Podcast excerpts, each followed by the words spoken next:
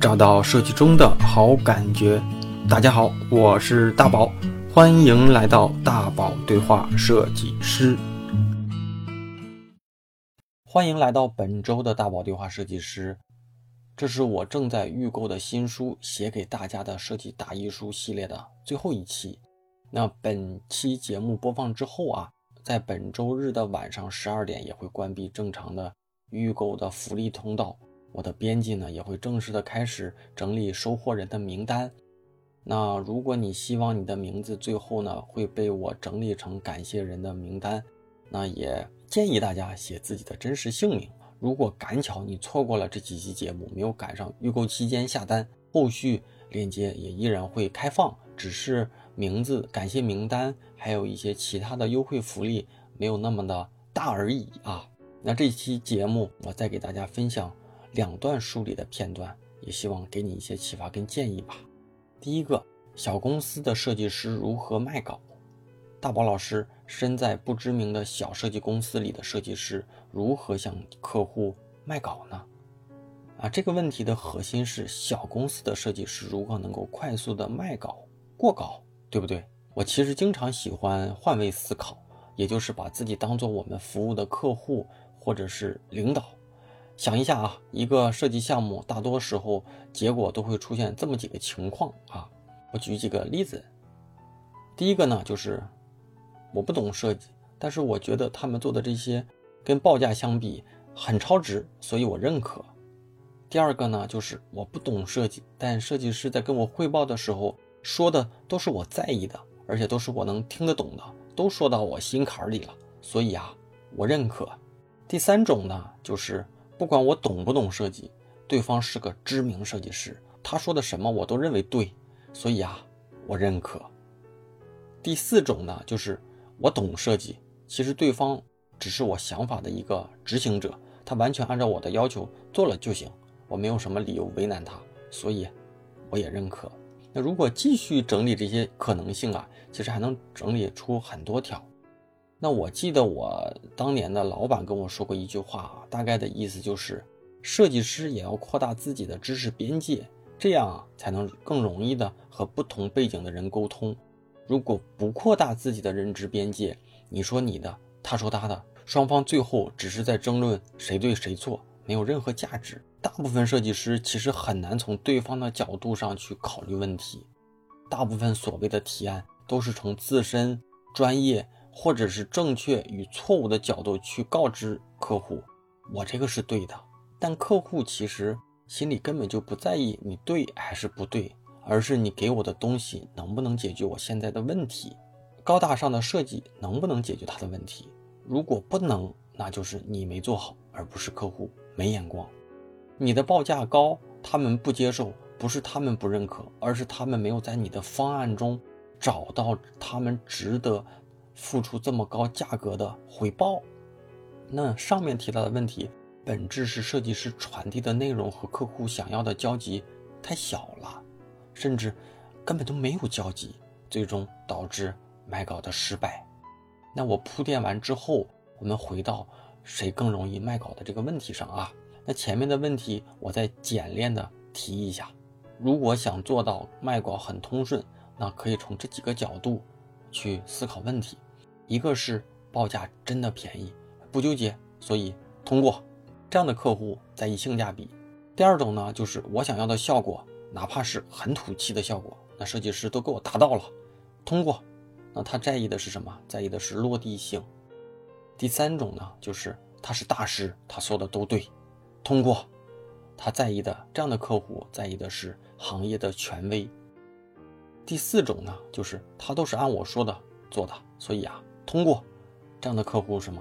这样的客户在意的是掌控感，所以啊，有的客户可能很在意价格，有的客户呢可能很在意实用性、落地性，有的客户呢可能很在意设计师是否权威，而有的客户啊在意这件项目他对这个项目的掌控感，不需要你发挥，你听我的就行。如果你问我设计师如何卖稿，这涉及设计师的专业力、沟通力等等的。但是如果你只小公司的设计师，那上面提到的这些因素，你必须挑几个好好考虑考虑。这是在专业力、沟通力之外卖稿的相关因素，甚至是决定因素。你需要在一开始和客户接触的时候就要考虑，抓住他们在意的点。你要做的是和他们产生交集，因为有交集才有共同话题，才能顺畅的沟通，才有机会把你的观点植入到他们的认知观念中，而不是他不认可你，你就觉得他不懂，他是外行。其实。这恰恰的表现出来了，我们不专一，或者是我们的功力还不够。希望以上的回答能给你一些建议。再给大家分享最后书里的一个小故事啊，大宝哥，我做三年的休闲食品包装设计，最近在做包装设计的时候，我尝试着突破公司固有的风格，想寻找一些不一样的设计方向，但做的时候啊。公司的同事，不管我有没有把画面完成，只要看到我把一些看起来跟以往风格差距比较大的元素拿出来，就会说不合适。那我承认我的设计还没有做得很精美，但是他们每天在我耳边否定我，真的让我很烦，不禁让我怀疑自己是不是对设计和食品包装行业的这个理解了。设计不是确定目标，在达到目标吗？设计路径有很多种啊，我的问题是怎样提高对设计的理解，甚至我怀疑自己的设计概念也可能是有错误的。你提问的最后一句，我怀疑自己的设计概念也可能是有错误的，这可能真是问题的本质。年轻的设计师在刚开始工作的时候啊，渴望探索，渴望挑战自己的专业边界来证明自己，所以啊。可能会追求形式感，追求差异性，甚至追求在设计中融入自己的个人标签儿。虽说特征是设计过程当中很重要的因素，但不是决定性的因素。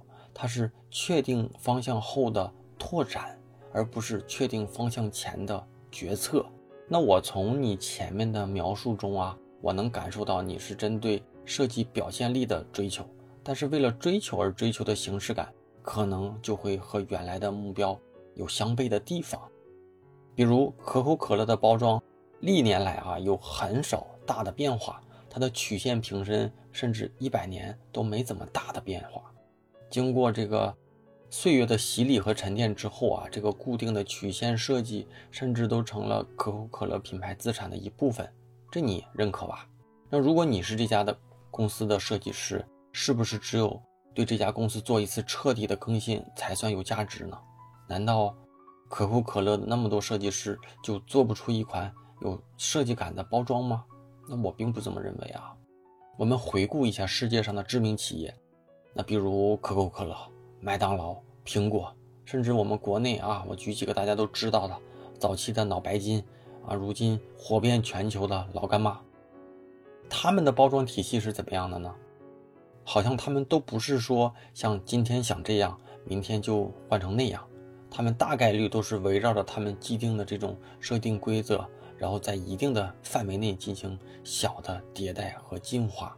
为什么这些企业不去挑战，甚至去重建另一种设计语言呢？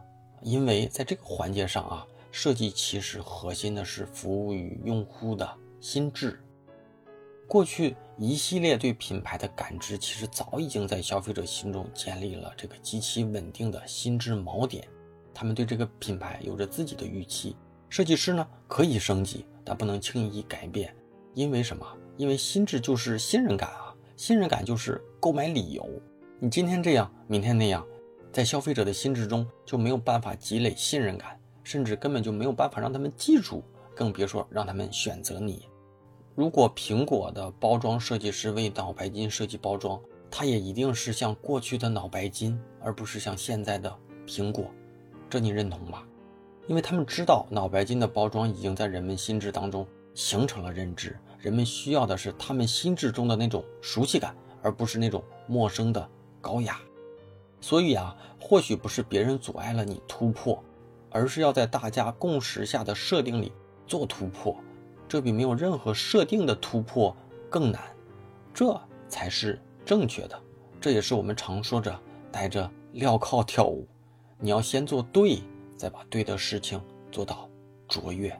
那以上加上前几期，就是我预购系列的全部节目。在本周的周日呢，我的预购正式的结束，在接下来的一段时间就会进入到印刷厂的制作阶段，也会发放给这一期间预购的这些听众伙伴们。感谢大家的这一路陪伴，那也希望这本书真的到你手中之后，你感受到了我写这本书的诚意和真挚。那咱们接下来还会恢复常规的大宝对话设计师的系列节目，也希望在未来的五年、十年当中也有一直你的陪伴。当你听到这期节目的时候，我正在我的公众号大宝频道里开启了预购。我先把最重要的告知：购买链接呢，就是在我的今日公众号的推文里，公众号的底部按钮呢，也应该能找到这个购买的下单按钮。做预购啊，主要的目的是想和大家来一个既特别又有意义的共建。你听我详细跟你说说。首先呢，我要感谢第一批愿意支持我人生第一本书的小伙伴们。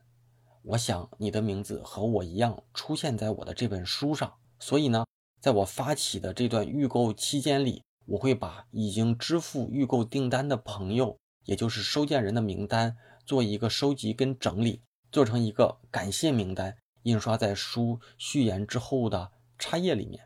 我郑重郑重的跟大家承诺，就是后期无论加印多少次，你的名字和我还有这本书一定都会绑定在一起。其次啊，在预购期间的下单的朋友，我也会在书上做签名，因为后期的正式发售就是从京东啊、当当这些平台上了。所以能不能到时候再做签名？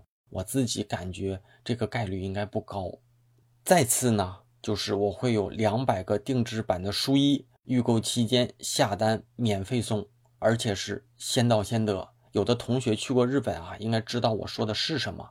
日本人呢都会把书啊套一个布制的书皮儿，一来呢是保护书，让书更加的干净啊，呃防磕碰。另一个呢，就是可以遮挡一下自己正在读的书，也算是保护自己的个人隐私吧。啊，为了配合我的这本书，我亲自设计了两百个个限量的书衣，啊，就是布置的书皮，限量赠送，而且只有这一次，后期没有购买的地方。单个的成本价格呢，大概是在三十元左右。还没有完啊，嗯，预购期间下单，我会再加送价值一百六十九元我星球的。半价减免券，也就是可以以八十五元的这个价格减免加入我的星球。如果你已经是早已归队的这个小伙伴同学们啊，我会在你后期的续费五折的基础上再给你一个折扣券。我估计啊，你以后再进星球也就是一杯咖啡的价格了。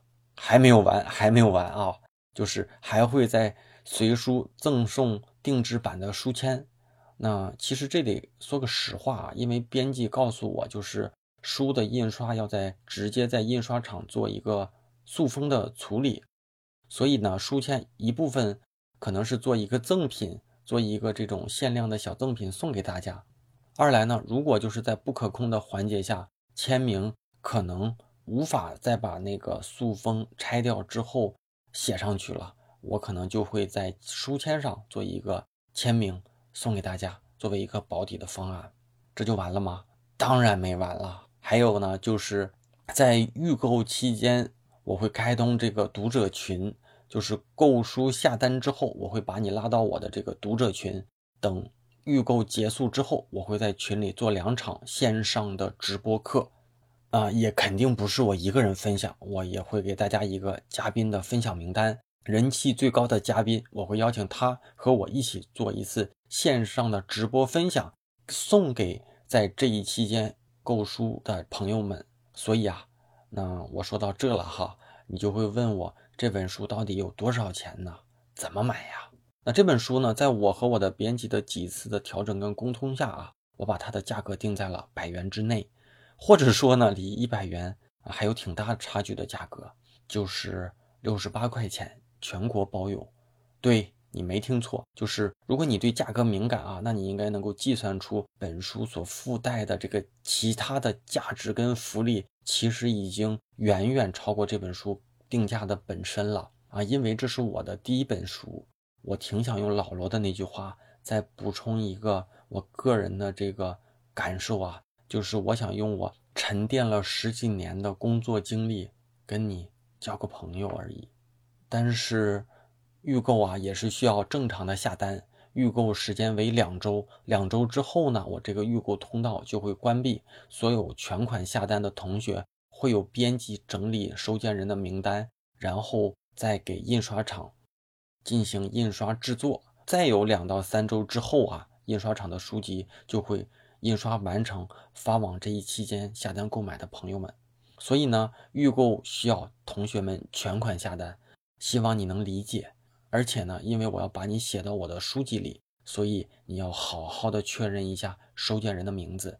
那我个人建议呢，还是用真名比较有意义吧。最后呢，也是要提一下，就是这两周的预购，理论上呢，是你下单之后可以取消订单的。但两周之后封闭期，我就要把名单安排给印刷厂进行印刷跟制作了，所以呢，不太可能在两周之后取消订单跟退款，请同学们。理解我这次跟大家共建的意义，那我也相信啊，下单的伙伴们不会有这样的情况出现。那如果真的有一些不可控的因素吧，请你单独联系我，我看看来协调和解决。节目读到这呢，那我这几期节目啊就不给大家读感谢名单了。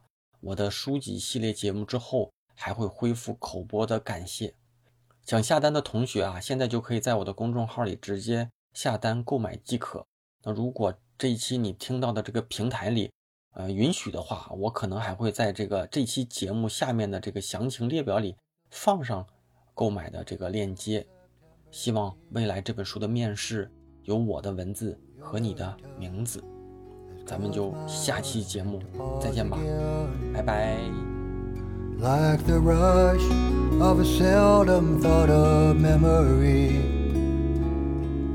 There you are.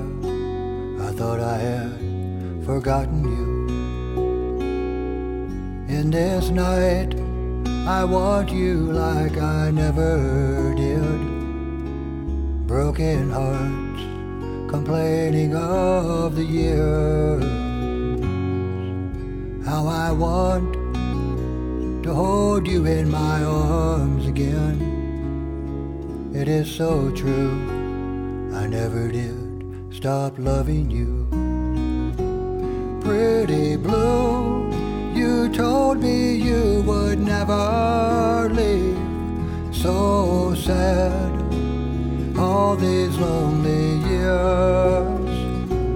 Pretty blue, our love was really something free. Your eyes were simply all blue.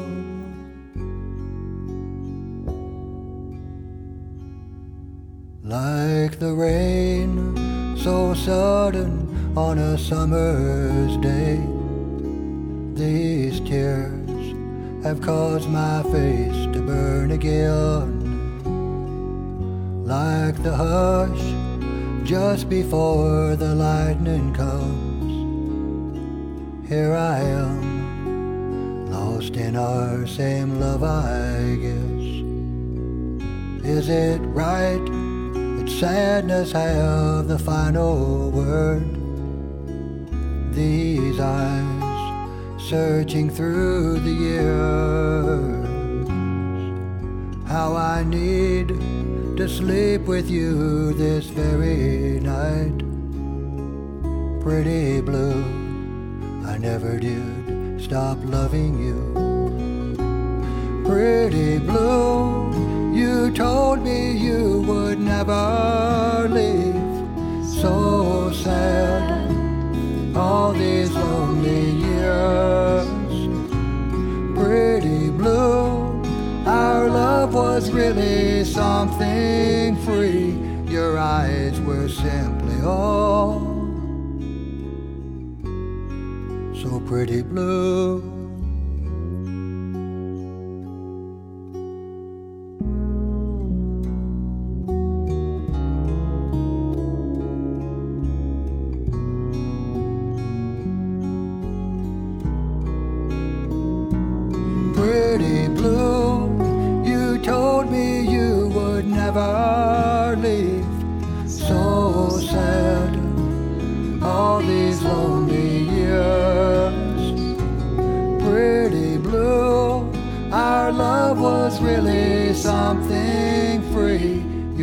Eyes were simply all